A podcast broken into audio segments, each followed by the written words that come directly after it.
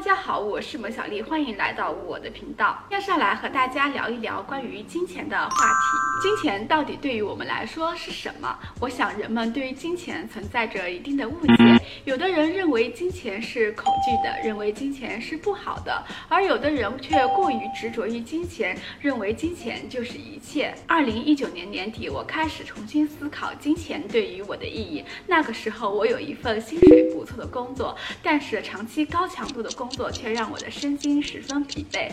我觉得现在的生活并不是我自己真正喜欢的，以及我自己真正想要的，而我的内心一直在寻找着 something。是我开始思考人生的意义到底是什么？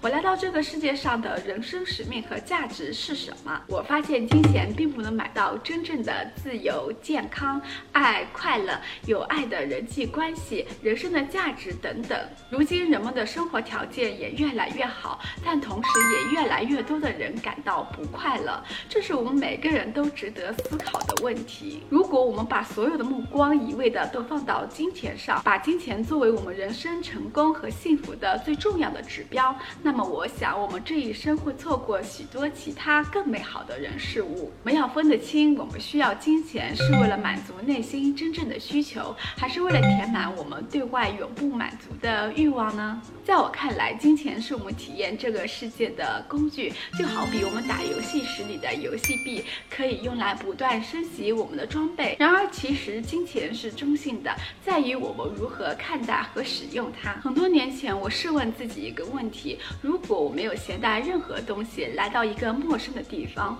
我到底想要成为怎样的自己？直到后来，我才明白，我们这一生真正的丰盛，其实来自于我们内心的丰腴。真正的丰盛和一个人在这个世界上拥有的学历、金钱、地位等，并没有绝对的相关。无论我们是否拥有物质的财富，更重要的是我们每个人是否内心能够感到真正的快乐。以上就是这次的干货分享，改变对金钱的认知，金钱对于我们每个人的意义。好了，今天的干货视频就到这里了，希望对你的生活有一些启发。如果你也喜欢我的视频，欢迎关注我的频道，一键三连哟。我们下期干货视频见，拜拜。